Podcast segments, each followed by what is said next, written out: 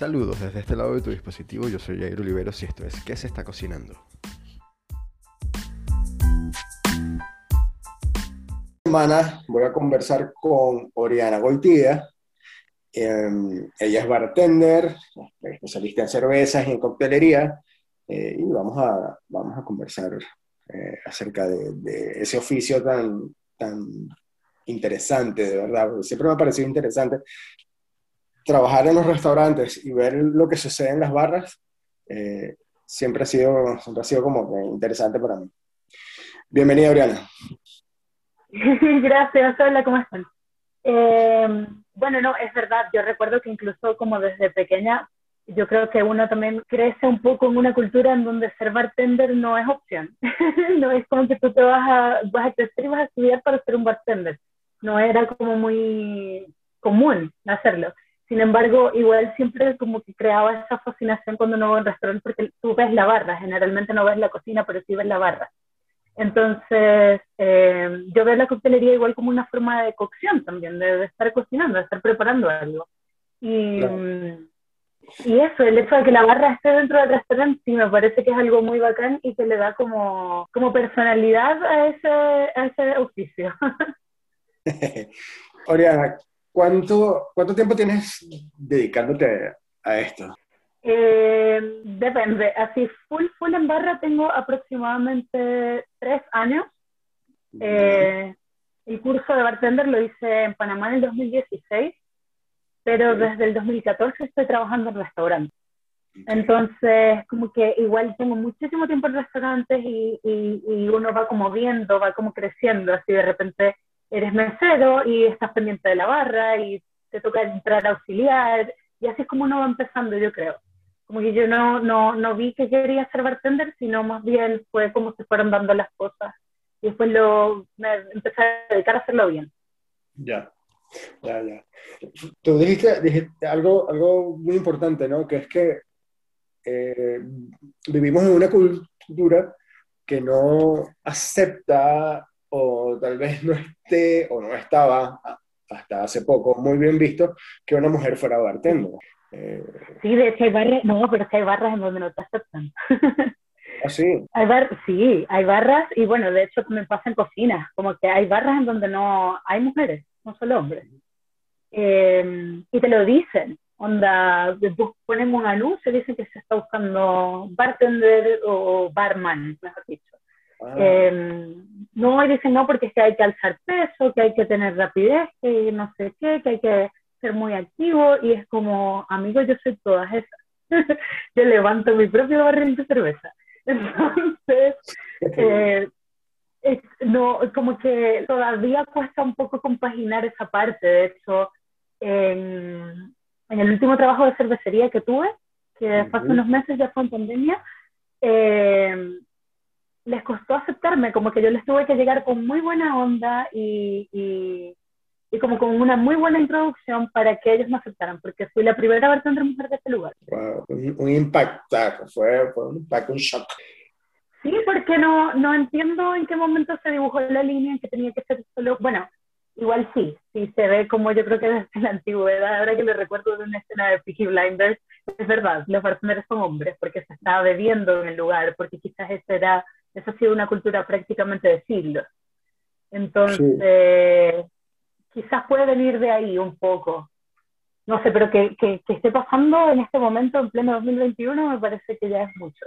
Sí, ya parece que es tonto, me parece que es tonto, pero, pero como tú dices, ha sido, el problema es que ha sido algo como cultural y eso hace que, que, que el paradigma esté arraigado ahí, nos guste o no. Entonces, yo particularmente... Claro, ¿qué hace, qué hace una mujer en un bar? O sea, si es una mujer, no sé, manejando un bar o teniendo en, bajo su control un bar, eh, sí entiendo que gente más anticuada no lo puede entender mucho. Exacto, exacto. Y fíjate, tú lo, tú lo vives, lo has vivido en bar, y yo lo he visto en cocina, yo lo he visto en cocina, que por lo general este, la mujer, la mujer está así como que vista, como que, bueno, ¿qué hace esta chica aquí? y si, si hay que mover peso, cargar mercancía, eh, trabajar con herramientas afiladas o algunas herramientas difíciles. igual... Oye, y te digo algo, te digo algo, esto igual es un poco opinión impopular, pero hay mujeres que igual arraigan este, este estereotipo. Sí. Como, no sé si te ha pasado que en cocina, porque yo lo veo en barra, eh, de repente está la mujer que dice que ya no va a sacar la basura, o que ya no va a cargar el barril, o que le pasen las cosas, que le traigan el pedido de bodega, y es como que no, no funciona así.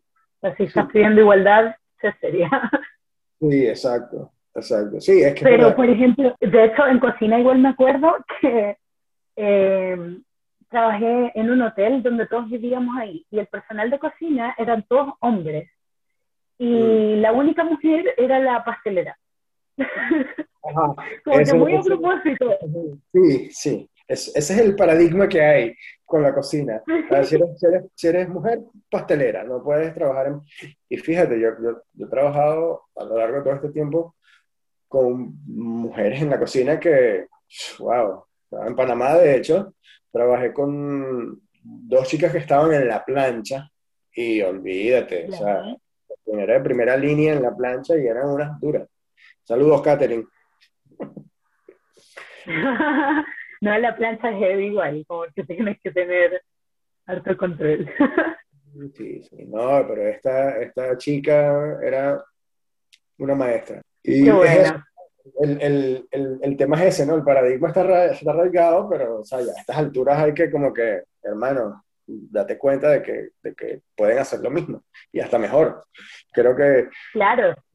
Hay algunas que son hasta más ordenadas que los, hombres. Sí, o sea, mira, esto no es por, por cuestiones de ego ni nada, pero yo diría que en la mayoría de las barras en las que yo he llegado, he llegado a arreglarlas.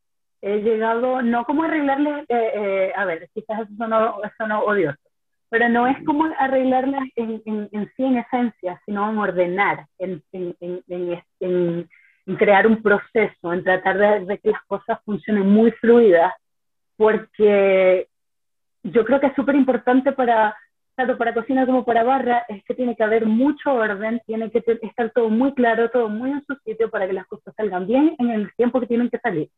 Punto. Punto. O sea, no, tienes otra opción. Si estás trabajando sobre un desastre, todo te va a salir mal y te vas a tardar un montón y te vas a apanar y te vas a ensuciar la ropa y vas va a ser horrible. Sí. Entonces, si, tú llegas y trabajas ordenado desde el principio, está todo bien. Y en la mayoría de los lugares en los que he llegado a trabajar, llego a eso. O sea, yo llego los primeros días casi que a sacar todo el refri, y lo limpio y lo vuelvo a ordenar, la barra, todo.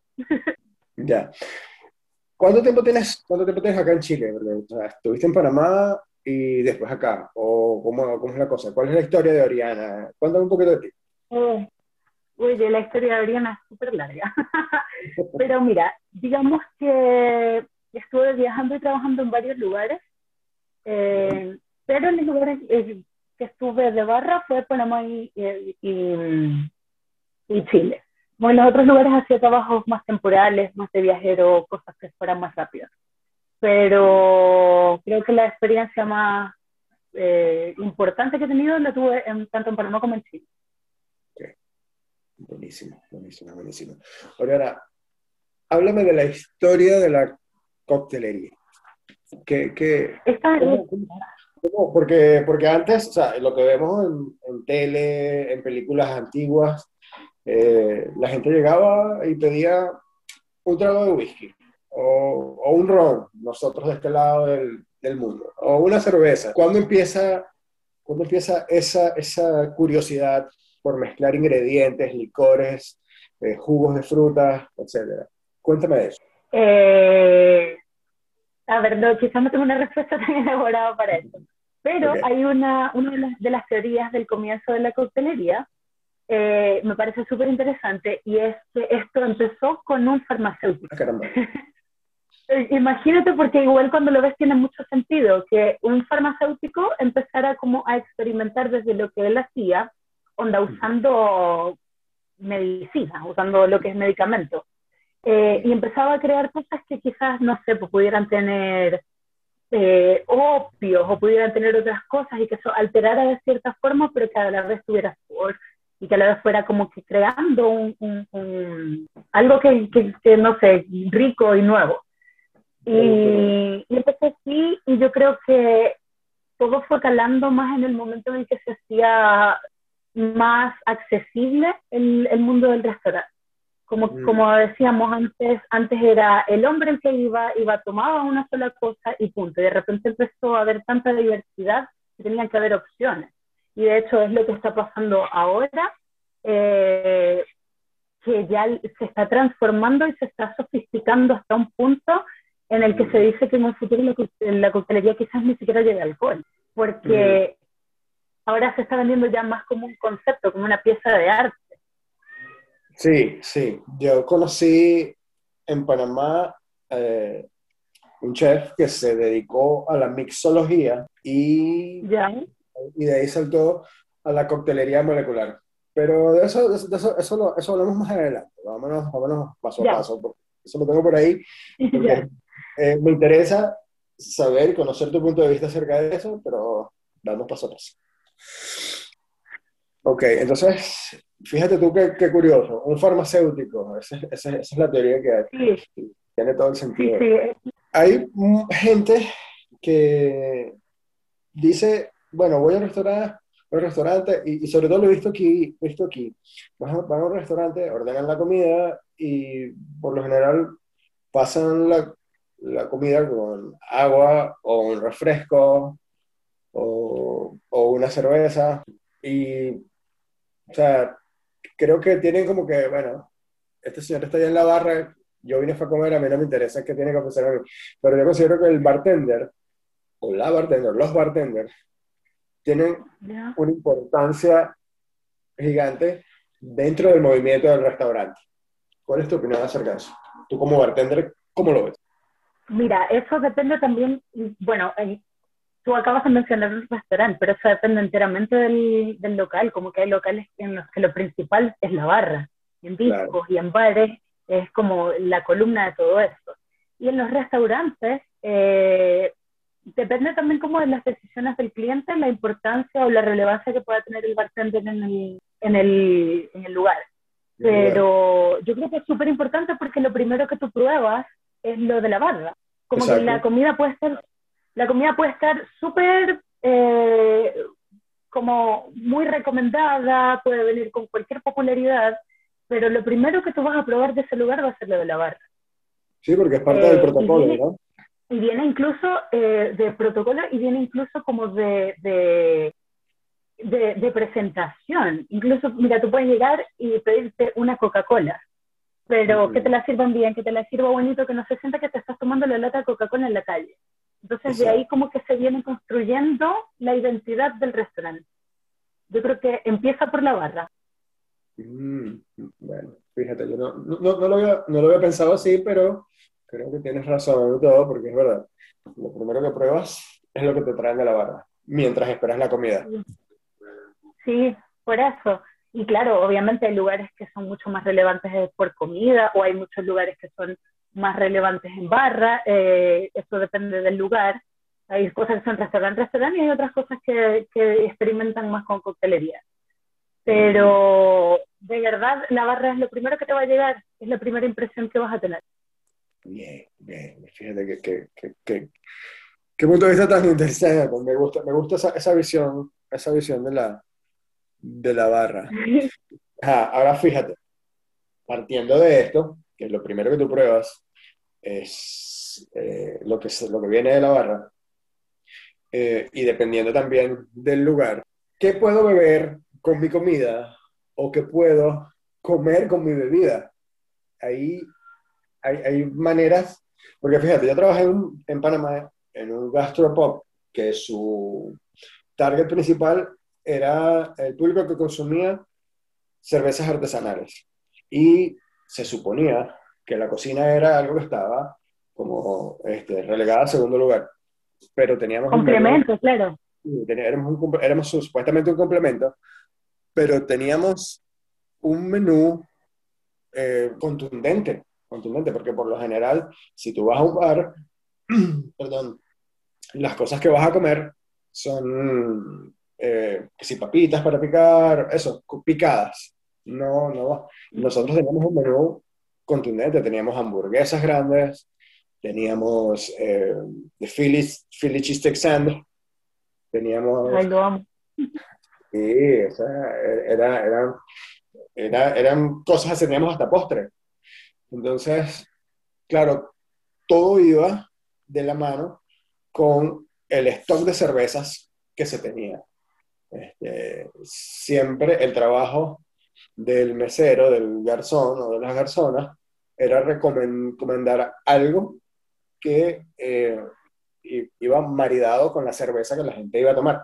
Obvio, había, parte de gente que iba solamente por la cerveza y la rumba, y esa gente casi ni comía. Pero es importante para mí, de este lado, y me imagino que para los que están escuchando, eh, obtener la opinión del bartender, en este caso tu opinión, de qué puedo beber con mi comida o qué puedo comer con lo que bebo.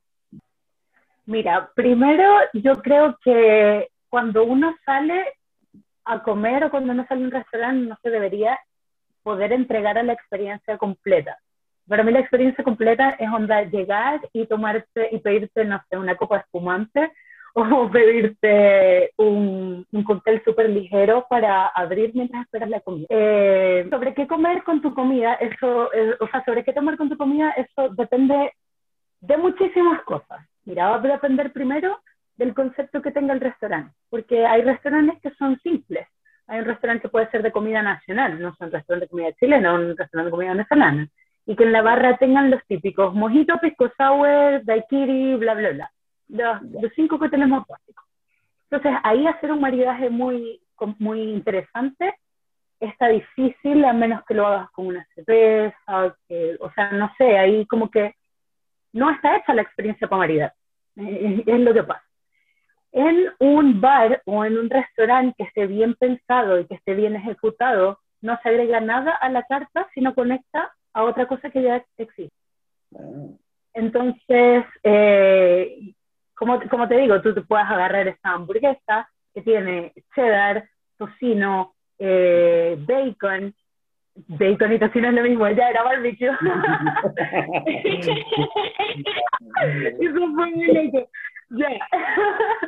Eh, ya, y el hecho de que tú puedas saber qué pedirte con eso. Por ejemplo, eh, para esa hamburguesa en específico, porque he trabajado con, con esta carta que te estoy mencionando, ahí es bastante dulce, pero es, bastante grasienta, entonces a mí me gustaba contrarrestarlo con algo cítrico, si te querías pedir un cóctel.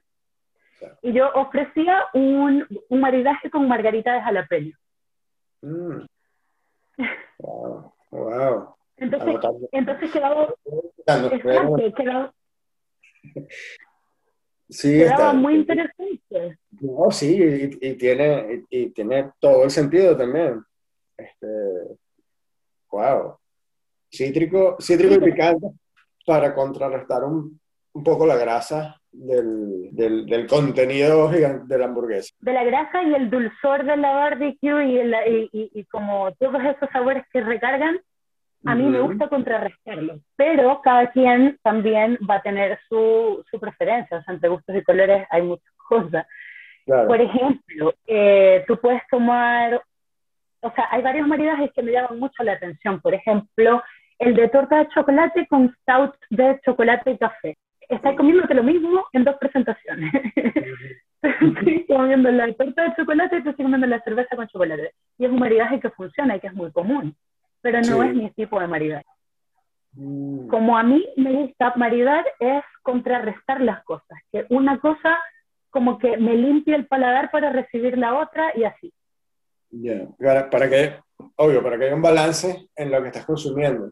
No te saturas de una cosa Exacto, así es como lo veo yo. Sin embargo, no sé, hay gente que se va a pedir una hay gente que se va a pedir una ensalada y se va a pedir un trago así súper frutal, también funciona, obvio.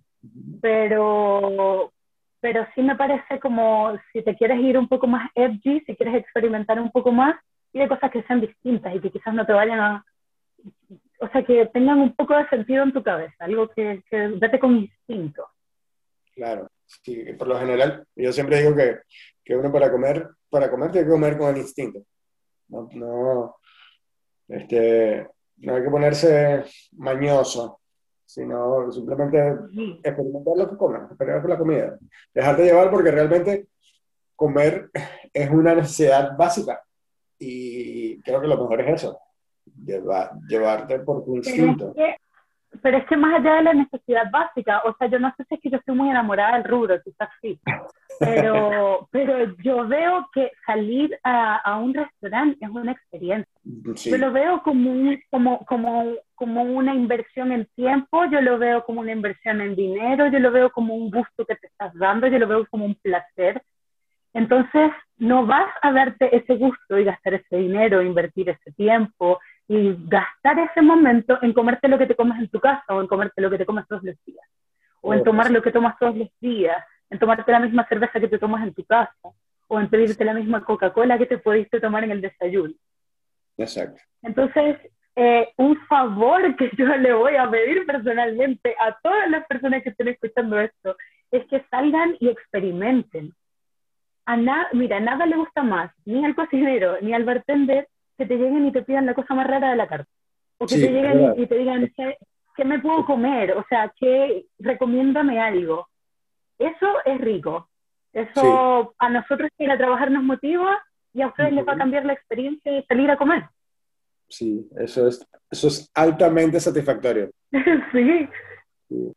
Buenísimo, buenísimo. Y ahora, ahora que estamos entonces en este en este camino de experimentar, de, invitar a la gente a que se arriesgue, que, hablemos de las innovaciones, ahora sí, de la coctelería, de barra, vamos a centrarnos en esto de una vez. Lo que yo te estaba hablando este, de, este, chef que conocí en Panamá, eh, peruano, que se, se, dedicó a la mixología y después eso, eso evolucionó en, en coctelería molecular. Y es una cosa impresionante ese pana. Qué loco. Sí. Eh, ah, bueno, no, mira, mira, lo que pasa es que ahorita la, a ver, la tendencia es que ya, primero, más que nada, es dejar el cóctel clásico común y manoseado. No pidas el mojito, por favor. No pidas mojito, no pidas mojito. No, yo tuve, cuando yo tenga, no si yo tuviera, cuando yo tenga mi propio bar, no va a haber mojito en la carta, y no va a haber pisco sour, y no va a haber eso que te lo habéis tomado mil veces y ya no sabes cuál es más rico que otro porque es imposible que lo sepas, porque ya son muchos, es como que me digas cuál es el mejor pan, ¿cachai? O sea, no, no lo puedes manejar tanto. Primero eso, y yo creo que eh, los bares más adelantados a esta época, en este momento, o por lo menos en este lado, en este lado del mundo ya no sirven esos cócteles eh, y de hecho, en Europa es muy poco el lugar donde puedas llegar y, y, puedas también tomar té. Eh, pero sí se están salvando los cócteles más allá de clásicos como los, como los anticuados, como los de siempre. Onda, acá hay un boom gigante de Negroni. No, imagínate. El Negroni, el Old Fashioned, que son tragos más vuelven a lo simple, donde pasaron de cócteles que tienen cinco o seis ingredientes a que un Negroni tenga tres y todos sean destilados y un poco de aroma y ya. como algo más, como volver a lo simple. A lo ¿Cómo? Tom Collins. El Tom Collins, mira, yo soy súper, yo abogo mucho por el Tom Collins, me parece increíble, me parece que es un trago muy versátil que te va a quedar bien con todo y es uno de los clásicos que salvo, sí, definitivamente. Eh, por otro lado, ya igual, esta es otra tendencia que, que también es netamente de barra, pero el consumidor también debería entender de dónde viene. Y es que ahora en las barras como más sofisticadas hay ingredientes que se están dejando de usar completamente. Por ejemplo, en, en, este año 2021 ya tú no te deberías tomar ningún trago que sea azul. Porque de verdad, de verdad, de verdad. Mira, un cóctel azul es porque trae azul de curazao. El azul de curazao, el azul de curazao es literalmente triple sec, es decir, licor de naranja con colorante. es el mismo licor, pero con harto colorante para que te quede así con ese azul insoportable. Entonces, ¿Qué es lo que está, lo que está abogando la coctelería ahora? Es que sea más casera, más orgánica, más handmade. Y yo creo que esa es una, una tendencia mundial en este momento que se está ya traduciendo a la coctelería. Mm, eh, el hecho de que se puedan ofrecer cócteles sin azúcar o que la, los colores y esas cosas se las pueda dar uno mismo. De repente yo puedo hacer una goma de menta o un jarabe de menta y que eso tome un color verdoso y voy a usar eso. Pero el azul en específico es el único color que no se puede replicar naturalmente. Mm. Entonces, por eso en específico no te tomes nada que sea azul, por favor. Porque no va a ser natural, no están usando un ingrediente que en las, como en las barras más importantes del mundo hace 10 años que no se usa. Mm. Eso. Eh, por otro lado, también está respecto a los árabes. Eh, por ejemplo, la granadina, también hay, hay, todo un movimiento en contra de la granadina en este punto. Porque, porque la granadina igual está súper como alimentada también con colorantes y con mucho mm. químico, y al final la granadina no es más que un jarabe de granada y que si queréis, lo, si que lo que necesitas es el color, puedes hacer un jarabe de frutos rojos, te va a salir la mitad del precio, lo vas a hacer, lo va a hacer tu propio bartender, va a invertir su tiempo de, estar, de su turno en hacer un producto bueno y responsable con el consumidor. Exacto. Entonces, ese, es, como que esos dos, de hecho, hay, de verdad que hay todo un movimiento en contra de esos dos ingredientes, el azul de curazao y la granadina, y, y las árabes en general. A mí me parece que está bien, que está bien, que está bien porque, o sea, creo que en estos tiempos tenemos que apostar más a lo hecho por nosotros mismos que a lo industrializado, que a lo ultraprocesado. Eh, lo que tú acabas de decir, una, coctelería, responsable con el consumidor. Exacto, es responsable con el consumidor. De hecho, eh, otra cosa a la que se está abogando ahora es que en todas las recetas de tragos que prepares tengas la opción de cero azúcar o endulzante, donde mm. tengas dos recetas por cóctel, para que la gente lo pueda pedir con otro tipo de cosas que no sea jarabe de goma o azúcar refinado, sino que puedan usar un endulzante o directamente no usar azúcar. Eh, y eso a mí me parece que está súper bien y que nos va a impulsar a nosotros también a desarrollarnos más como como profesionales, porque es un reto. Claro. Eh, pero sí, o sea, es como en cocina, no sé, tú que trabajas con sushi, cuando te puedes hacer tu teriyaki tan fácilmente, es, es como que salgas y te compres bolsas y, y, baldes de teriyaki hecha que ni siquiera puedes controlar el sabor o la calidad. Sí, fíjate, yo, yo aprendí en un sitio eh, allá, en, allá, en, Panamá también, donde trabajé, eh, hacer, o sea, nosotros todas las salsas que se servían ahí, las hacíamos nosotros mismos. O sea, ¿no? el, el, la compra de, de, materia prima ultraprocesada era mínima, era mínima. Mm. Eh, me atrevería a decir que, que un 10%, y sería mucho, de los productos que utilizábamos eran, eran ultraprocesados. De resto, todo lo hacíamos ahí. Ahumábamos el salmón en casa, eh, hacíamos cosas en casa, o sea, eh, todas las preparaciones que, o sea, por food service tú puedes conseguir a un precio más alto y, y que te facilita mucho el trabajo, eh, lo hacíamos nosotros en casa y era como tú dices, o sea, tu persona está invirtiendo tiempo en un producto que vas a ofrecerle de calidad y de cuidado al consumidor. Como en este tipo de lugares te hace un, un, upgrade a tu carrera muy brutal porque empiezas a descomponer todo lo que tiene tu plato. Entonces, sabes, eh, sabes primero qué ingredientes estás usando, qué es, lo, qué es exactamente lo que usaste para todo. Eh, puedes nombrar los ingredientes. Yo creo que si te estás comiendo cosas con ingredientes que no puedes nombrar, igual preocúpate. y, y eso, y además como que está, te está ayudando muchísimo como cocinero o en nuestro caso como bartender. Eh, por ejemplo, ah, lo, que, lo que te estaba diciendo es que igual, eh, para entrar a cocina, para trabajar en cocina, igual pues deberías tener una base previa, pero para entrar en barra no. De barra normalmente se aprende porque tú entras de ayudante. Entonces, para nosotros es súper importante poder entrenar a alguien que va llegando desde cero. Así como que, hola amigo, este es tu primer día, así se hace un jarabe. Con esto, así vas a formular una receta, así vas a onda, hacer todo muy desde, desde scratch, desde el principio. Eh, y, y, eso, eso hace que uno igual le vaya despertando más curiosidad, onda de repente, no sé, tengo, tengo acá eh, y se compra y tengo una fruta o unas verduras que se me van a pudrir, puedo hacer esto. Eh, la menta, ¿cómo hago para que no se me dañe tanto la menta? La quiero tener en mi casa. Voy a hacer un jarabe con menta, entonces cuando endulce mi té, ya va a tener menta y no tengo que tener la hoja, que la tengo que estar cuidando, que me va a durar, me va a durar poco, que se me va a dañar, que la voy a perder. Entonces de repente uno va como que creando más, eh, más curiosidad y más estrategia al respecto. Nosotros yo trabajaba igual en otro restaurante donde nosotros, todo el mise en place que teníamos de garnish, de decoraciones, eh, a la noche, cuando nos íbamos, en vez de botarlo, lo hacíamos árabe. O, lo, o lo, lo, deshidratábamos, en el caso de rodajas de limón, lo dejábamos deshidratando, hacíamos un jarabe súper rápido de frutos rojos para no botar lo que ya habíamos descongelado.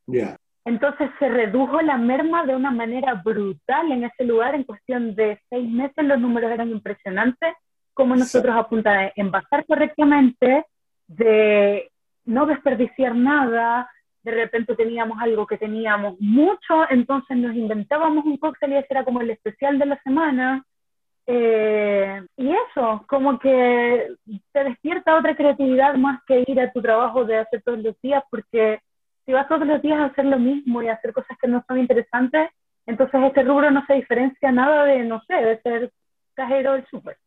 Entonces, no, la idea es, hacerlo nosotros mismos interesante y a veces si, en el mismo, si los mismos dueños del lugar, las personas que manejan el lugar no saben darle esa curiosidad y ese toque único, también es trabajo de uno sugerirlo.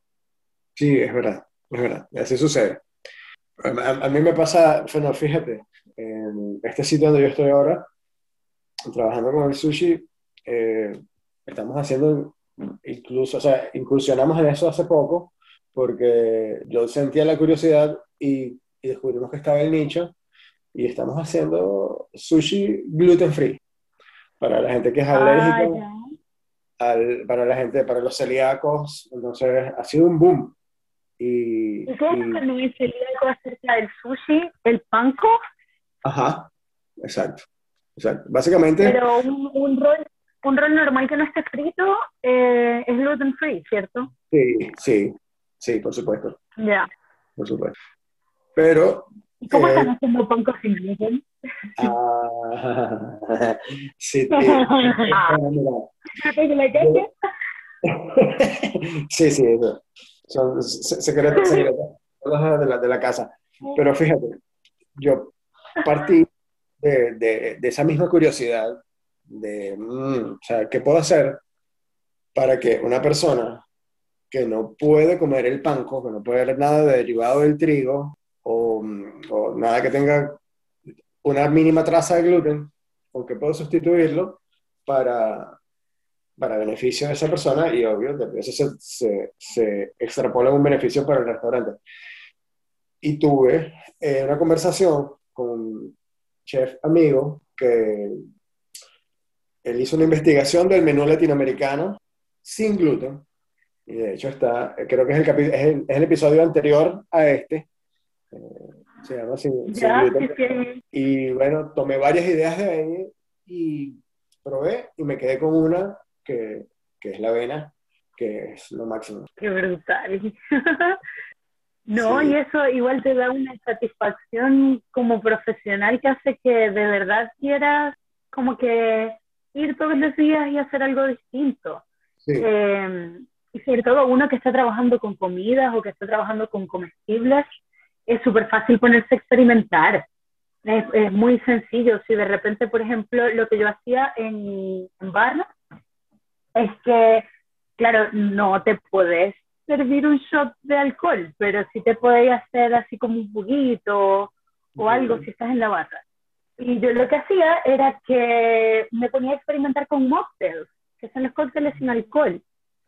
Y, y, era porque tenía toda esa barra gigante y completa desde clavo de olor, albahaca, eh, bueno, no sé, canela, pulpas, fruta fresca, fruta deshidratada, era tantas cosas que tenía que de verdad todos los días me podía inventar algo distinto. Wow, genial, genial, cuando tienes todos los elementos a disposición para, para hacer algo diferente, algo nuevo todos los días. Eso es, eso es el paraíso. Sí, sí, ese es el verdadero quien pudiera. Sí, sí no, el, el, el, afortunadamente el rubro, el rubro nos, nos, nos, da esas oportunidades y bueno, hay que, hay que aprovecharlas realmente. Eh, yo también soy un gran enamorado del, del, del, rubro y, y, me gustaría que la situación que, que estamos viendo eh, fuese diferente, porque eh, que, que otro tema que yo iba a tocar contigo, porque sé que ahorita eres parte de todo ese enorme grupo de gente que está en su casa eh, por el tema de la pandemia. No sé, ¿qué opina Oriana de, de, todo este asunto y de cómo ha afectado el rubro bar, restaurantes, etcétera? Este, este tema de las, las cuarentenas, los cierres y todo lo demás. Mira, yo creo que tiene muchísimas aristas, porque hay mucha gente que dice que quizás ese rubro si no es ahora, en unos años se va a acabar porque se puede automatizar. Es, es, así como ese miedo que le tenemos a la automatización que nos vamos a quedar todos sin trabajo en unos, en unos años, unas décadas. Em, sin embargo, con esto de la pandemia, he visto también que hay un comportamiento social, así como a nivel de nosotros como seres sociales, nosotros de verdad extrañamos los restaurantes. La gente extraña los restaurantes. Y me he dado cuenta que, y, y, obviamente mientras mejor el restaurante, más allá de comida y más allá de bebida, es la onda del restaurante. Eh, cuando tú tienes un restaurante o un bar con onda, esa wea se te va a llenar así sirvas papas congeladas. Sí. Eh, eh, y eso, y yo creo que la gente de verdad lo, lo, está extrañando. Y ahora, bueno, por lo menos acá en Chile, que encuentro que es un caso demasiado único en la vida, que una semana te dicen que puede estar hasta las 9 de la noche y la gente va y agota el último minuto y se quedan hasta las 9 de la noche y se van. Y sí. si ponen el toque que hace las 11, la gente va y agota el último minuto y se quedan hasta las 11. O sea, de verdad yo creo que la necesidad por este rubro no se va a acabar. No. Lo que sí creo es, lo que sí creo es que estamos en un punto en el que ya tenemos que reinventarnos sobre la rueda. O sea, ya no, ya el cambio nos llegó, ya está encima. Sí. Y, y tenemos que ver de qué forma mantenernos relevantes, porque si te fijas, mira, una cuestión prácticamente matemática, o sea, ya está la misma cantidad de gente en la calle para poder disfrutar en restaurantes la mitad del tiempo que hacían antes. Por ejemplo, tú antes podías salir a las 8 de la noche y te ibas a cenar, tomabas una previa, estabas un rato, podías ir, no sé, a un teatro o te ibas después a una disco y podías consumir muchos tipos de lugares en, un solo, en, un solo, en una sola noche. Sí. Ahora tú estás en un punto en el que estás, tienes que escoger. Sea, tienes cuatro horas para, desde que saliste del trabajo hasta que te cierres el lugar. Sí. Entonces te vas a ir con una sola, con una sola opción y la mejor, y la que sea más completa. Y ahí es donde viene la reinvención. Eh, ahí es donde viene la reinvención y es donde viene, tiene que uno ver cómo demonios se mantiene relevante en medio de todo esto. Claro. Porque yo creo que no, yo creo que todavía si hay alguien que lo sabe, se tiene el secreto súper bien guardado. Porque no sabemos, de verdad no, no, no sé qué vaya a pasar, pero yo sí creo que que ahora más que nunca hay que hacer las cosas súper bien, que ahora para hacer un restaurante promedio antes te pagaba las cuentas, ahora ya no. no. Y ya no puede, y ya uno como profesional tampoco puede costear perder el tiempo trabajando en un lugar promedio, porque se te va a ir la... Te quemas. Como, como, como el tiempo de vida y la relevancia y el, y el experimento, se te va a ir toda esa, esa magia y en el momento en el que volvamos a quedar encerrados o en el momento en el que el restaurante cierre o el rubro muera, no vas a tener una carrera de dónde agarrar. Sí. No vas a tener algo que hacer. Es cierto, es cierto, es cierto. Mira, fíjate que... Pero no sé, amigo, yo estoy en un punto en el que ya de verdad estoy tan golpeada por todo esto como que en, en el último año me he enamorado mucho de dos lugares. O sea, en, en, en, el último año de, no sé, en el último periodo del año y medio. He estado muy enamorada de dos lugares y de un día para otro por cuestiones de pandemia, ya, chao, vete para tu casa. Sí. Y, y estamos súper vulnerables. Este rubro de verdad es que yo creo que es el que está más vulnerable en este tipo de situaciones. Sí, es difícil porque yo he visto, he visto vecinos, vecinos del, del, del, local, eh, poco a poco, eh, en, en, las últimas semanas, suspendiendo actividades, otros cerrando definitivamente que dijeron, mira, ya no puedo abrir más, no doy más. Y, y es difícil, te, te, hace pensar, te hace sentir vulnerable, como tocas decir, es, es, difícil, es difícil lo que estamos pasando, pero, pero igual está eso que tú dices, ¿no? Este, la gente lo extraña mucho y en el mínimo chance que tengan de salir, eh, van a volver, van a volver y van a volver buscando propuestas interesantes. Entonces ahí tenemos sí, van a volver buscando arte. Sí, exacto, exacto.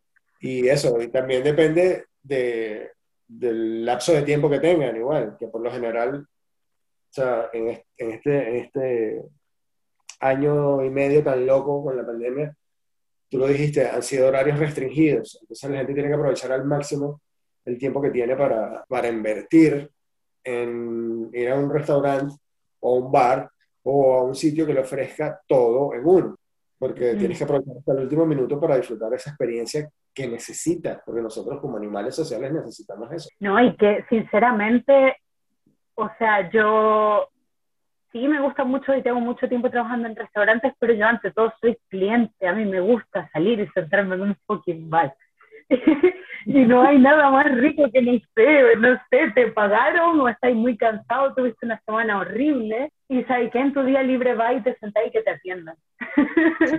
quiero comer rico, quiero tomar rico, es como ese, esa sensación en la que ya te sentaste y estás ahí y se pausó el mundo, eso es algo que la gente tiene, que el cliente tiene que aprender a buscar y el dueño del negocio tiene que aprender a ofrecer porque si no te vas a quedar como en la cafetería del hospital, que la gente, o sea, es una, era una consecuencia.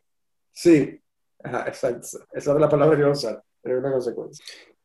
Mira, ya que estamos en esto, en esto, en esto de, nostalgia y de extrañar cosas, ¿qué, anécdotas, ¿qué anécdotas tienes tú del oficio? ¿Qué recuerdo? Te me imagino, y, y que ha sido como que no sé cómo lo has manejado, porque me imagino que has tenido muchas experiencias con borrachos, con borrachos fastidiosos o jugosos, como le dicen acá. Eh, me imagino que has visto de todo. Cuéntame, sí, las que más, las que y propias también, se vale, porque uno también sale, bebe y hace desastres por ahí. Lo mismo, ahorita tengo como cinco revoloteándome en la cabeza, no sé por dónde empezar. mira, mira, voy a empezar por una cagada mía personal y de cómo la diplomacia es tan importante en un restaurante y uno tiene... Esto dice mucho de cómo, de, cómo manejar la, la, atención al cliente. Eh, ya, tú sabes que una vez primero yo, bueno, déjame empezar otra vez. Yo cuando llegué a Panamá tenía 18 años. Estaba niña, niñita. Y estaba sola. Entonces eh, me dice un amigo como que, Oriana, tenés que poner en tu, en tu currículum que habla inglés y querés trabajar en restaurantes porque, o sea, aquí todo el mundo necesita que hable inglés. Y yo ya, yo siempre he tenido base de inglés, pero en ese momento no sabía que hablaba tan buen inglés porque no me había hecho falta. Entonces yo sentí que estaban mintiendo en el currículum cuando yo puse que hablaba, que, hablaba inglés eh, avanzado. Una, creo que puse avanzado intermedio o algo así, pero yo sentí que, que estaba, estaba engañando a la gente. No importa. Llegué y onda, lo primero que hice fue tomarle foto a la carta y empezar a traducir eso y yo, bueno, por lo menos con que me aprenda esto estoy. Y, y nada, la primera semana iba fluida, cada vez como que hablaba mejor con la gente, nos entendíamos más, hasta conversábamos, todo. Eh, un día, eran como las 2 de la tarde, en pleno casco histórico de, de Panamá, mm. con, en uno de esos restaurantes que eran como al aire libre, que te pegaba el sol todo el fucking día. Sí. y así, muertos de calor. Y, y nada, yo estaba de garzona, de mesera en uno de esos restaurantes, y esto era, esto era como trabajar en el infierno, te lo juro. No, como que yo sentía que yo era la mesera del diablo, y era horrible, era horrible, que trabajo más horrible. Entonces llegan un, llega un grupo de gringas, una más escandalosa que la otra, ah. y se sienten y cuando me están haciendo el pedido están así como súper en hype, como muy intensas y gritonas y todo. Y yo les estoy tomando el pedido y la, la loca me dice, me están, me están, hablando en inglés todo este rato, y la loca me dice que me ordena un plato y me dice que ella es eh, severamente alérgica a la albahaca. No, severamente alérgica al perejil. Ella me dice que es alérgica al parsley. parsley. Y yo cuando lo traduzco en mi mente, yo escribo en la comanda que era sin albahaca, ah. porque es basil. Y yo así como que parsley, basil, a mí en ese momento como que no conecté y yo puse albahaca y la vaina le salió sin albahaca y ella empezó a comer y esa mujer se empezó a hinchar. Ay Dios. Y no se empieza a hinchar, es que se empieza a hinchar y empieza a gritar durísimo y la gente, todo el mundo alrededor, como que, ¿qué está pasando? Y yo, en el momento en que ella pega el primer grito, yo entendí todo, como que no, no hubo ni que explicarme la situación. Ella pegó el primer grito y yo me quería encerrar en el baño a llorar. y salimos como que súper rápido, no sé de dónde sacó de dónde salió el antialérgico, pero le llevé un antialérgico muy al tiro. Eh, me disculpé, le dije que simplemente fue una confusión en el momento en el que estaba traduciendo, este, pero que íbamos a sacar su, su plato de la cuenta y que de verdad me disculpé para la, la, mala situación, pero que fue algo que afortunadamente se pudo resolver así. Es lo que después se tomó un cóctel y al final se fueron súper contentas. Yo creo que esa mujer no se debe ni acordar de que esa vaina pasó, pero yo, a mí todavía me persigue esa historia. Wow, es que estuvo pero amigo la pude haber matado. Sí, sí. Le pude haber matado, eso fue muy... Eh, ¿Qué más? Hoy tengo muchas historias. Bueno, esta vamos a hablar así, ya más de barra. Esto, muy la típica historia de borracho. Acá me pasó trabajando en el sur, que trabajaba en una disco con una barra súper grande, como que teníamos unos seis bartenders. Y cada bartender tiene su pinchador. Tú sabes que a ti te llega la comanda, tú la sacas, entregas, pinchas y ya. Se murió esa comanda por el resto de la noche. Entonces, eh, de repente me llega uno, un, un muchacho, vamos a llamarlo un cifrino, porque era muy, muy, muy de los cifrinos chilenos, eso es un poco insoportable. Y llega el loco así como imponiendo, o sea, así me estira la mano y me pasa la comanda y me la tira y me dice, llevo rato esperando esto, que no sé qué, y no sé qué más. Y yo quedé primero en shock, porque yo no me meto en conflictos, yo te llamo al guardia. O sea, yo no voy a, caer en nada de eso. Y luego como estaba súper alterado y de repente cuando yo agarro la comanda estaba pinchada, tenía el huequito de que ya estaba pinchada. Y yo, amigo, tú no acabas que pagar esto. Esto lo sacaste de, de, de otro bartender. ¿Cómo me vas a decir eso? Y el loco empezó a gritar que yo le estaba diciendo ladrón, que no sé qué, y yo así como yo me fui echando más para atrás y de repente hice una seña en caja, como que todos fueron micromiradas, tú sabes. Como que miré la caja, la caja miró al guardia, el guardia vino caminando y como que se lo empezaron a llevar. Y el loco me empezó a insultar y me dijo que me iba a esperar afuera, que yo era una puta, o sea, huevón, una locura, como que el loco se alteró horrible. Y ahí es donde yo te digo, mira, a mí me han llegado clientes que me pagan, por ejemplo, un, un Cuba libre. No, un, un combinado. Si les loco van y me pagan un ron cola. Y cuando llegan a la caja me dicen, oye, te voy a dejar, o sea, te voy a dejar como 20%, 30% de propina, me la podéis servir así bastante grande y en dos vasos. Ellos con un trago quieran hacer dos. Ah. Eso es un poco de pichirre, pero uno, como llegan y te lo piden en buena onda y así no te afecta nada y te están dejando la propina, tú vas y lo sirves. Pero que haya llegado este loco con una comanda pinchada a insultar mi inteligencia, a reclamarme así como si yo no me iba a dar cuenta, era como que amigo, te tengo que estar, te tengo que estar, así no, no puedo, me insultaste. si me hubiera llegado con buena onda, yo te la sirvo, queda lo mismo, pero no. Mm. Ahí, es- ahí es- vemos que funcion- pueden funcionar los cócteles sin alcohol. y eso pasa. Sí, porque la gente se vuelve loca, realmente. Yo tengo mucho tiempo que no me echo una borrachera. No, y borrachera, bueno, lo que sí tengo muchísimo tiempo es que no me he hecho una borrachera en una disco.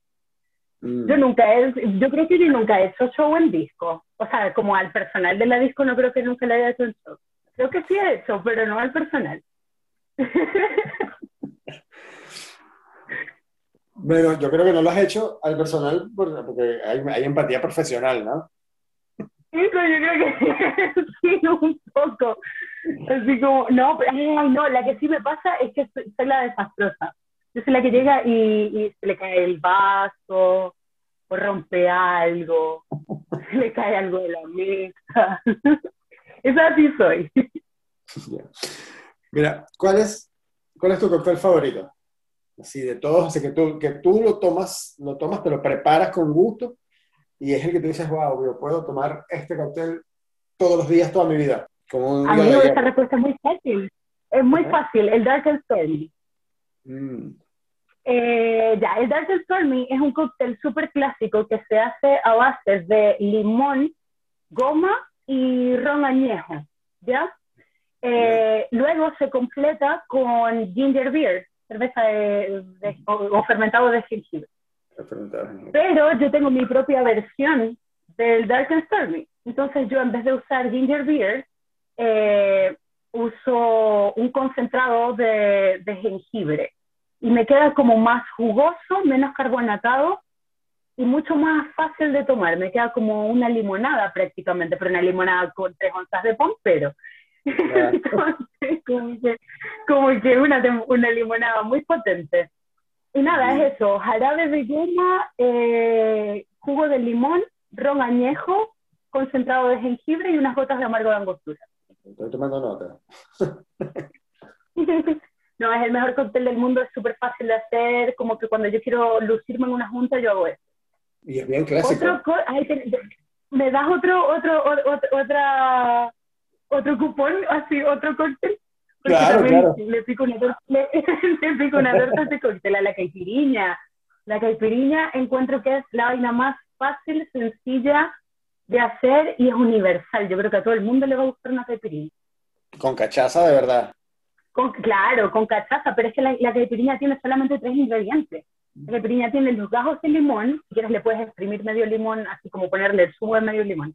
Pero en teoría es solamente los gajos de limón, azúcar granulada y cachaza, hielo. Más nada, eso no va rellenado con nada, no va cocteleado, nada. Es como sencillo y yo creo que es un sabor tan neutral que le puede gustar a todo el mundo. De hecho, creo que sí. Le gusta a todo el mundo. Sí, no, mira, hay gente, mira, el, el último trabajo que yo que, que tuve acá hasta hace un mes, ay, lloremos. Es que, nada, ahí me me llegó una vez, eh, me llegaron una vez unas muchachas que pidieron una caipiriña, o sea, me, me pidieron una ronda de tres caipiriñas. ¿Cómo era? No, me pidieron una caipiriña. Yo la hago y de hecho yo estoy en la barra y me estoy así como que haciendo la mejor. Y yo dije, marico, mira, hago la mejor caipiriña, porque mira, jajaja, pruébala así, le saqué con la bombilla, les di a probar y yo, oh, mi maravillosa caipiriña. Entonces, se va la caipiriña. Y como en los cinco minutos regresa el garzón con la caipiriña y yo, ¿qué? ¿Qué pasa? Me dice, no, es que la muchacha dice que está muy fuerte. Y yo, amigo, lo probamos todos y no estaba fuerte. O sea, si quieres le voy a echar un poquito más de hielo y tal. Total que el trago se volvió a ir y esa mesa pasó el resto de la noche tomando caipiriñas. Eran cuatro personas y llegaban rondas de cuatro caipiriñas, cuatro caipiriñas, cuatro caipiriñas, toda la noche. Mm. Y yo como que, vieron que sí la mejor caipiriña del mundo. Ya sé qué es lo que, qué es lo que vas a preparar cuando nos juntemos. Luego la comida y las. Me encantaría porque de verdad es tan sencillo hacerla que lo amo. Bien, bien, bien, Y si te doy un tercer cupón, ¿cuál?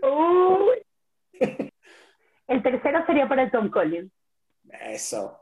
Es mi favorito. Sí, definitivamente. Es mi favorito. Sí, como que el Tom Collins es mi favorito hasta que descubrí el Dark and Stormy. Así que te tengo que hacer probar el Dark and Stormy. Pero sí, yo encuentro que el, el, el Tom Collins es demasiado universal. Pero si te pones a ver, los tres cócteles que te dije tienen limón. Y yo no conozco un ser humano que me haya dicho que no le gusta el limón. Cierto. es como que cualquiera se puede tomar esto. Sí, cualquier, porque de hecho, o sea, cualquier persona se toma una limonada. Entonces, sí, el, el, limón, el, limón, es muy universal. Y además marida bien con todo porque, porque tiene este efecto de que como que te limpia el paladar mientras estás comiendo. No te puedes estar comiendo algo muy fuerte o te puedes estar, te puede complementar algo ligero como unas ensaladas, como unas brochetas. Entonces creo que es un buen maridaje algo que tenga limón. Es fácil de maridar. Bien. Me, me, encanta, me, ha encantado, me ha encantado esta conversación. Sobre todo esta parte final está bien nutritiva. sí. Y tomando nota de todo. Ori. De aquí vamos a salir, pero a los mejores. Sí. Las mejores comidas en casa. Sí, mira, fíjate. Este, hay un, un tema con esto de los borrachos y, que está muy en boga también ahorita, eh, hablar de la seguridad de las clientas. Y vi por ahí, ah, creo que hace un año o más, que hay bares en, en, Estados Unidos, algunos en Europa, que tienen cócteles clave. Ajá. Que tienen cócteles clave, que si la chica los pide, entonces el personal, el staff del, del bar va en ayuda de esa muchacha que esté en peligro. ¿Has, ¿Has trabajado en alguno aquí o has visto que en alguno de los sitios donde tú hayas trabajado hay ese tipo de iniciativas? No, no he trabajado según ese tipo de iniciativa, pero también he leído mucho al respecto porque es algo que me parece súper importante implementar.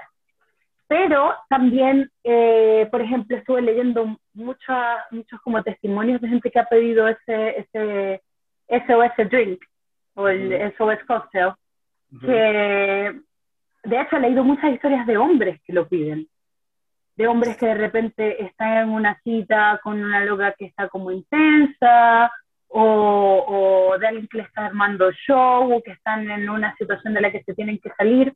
Entonces tengo una crítica con respecto a, ese, a esa iniciativa, y es que la, es la manera en la que se ofrece ese cóctel.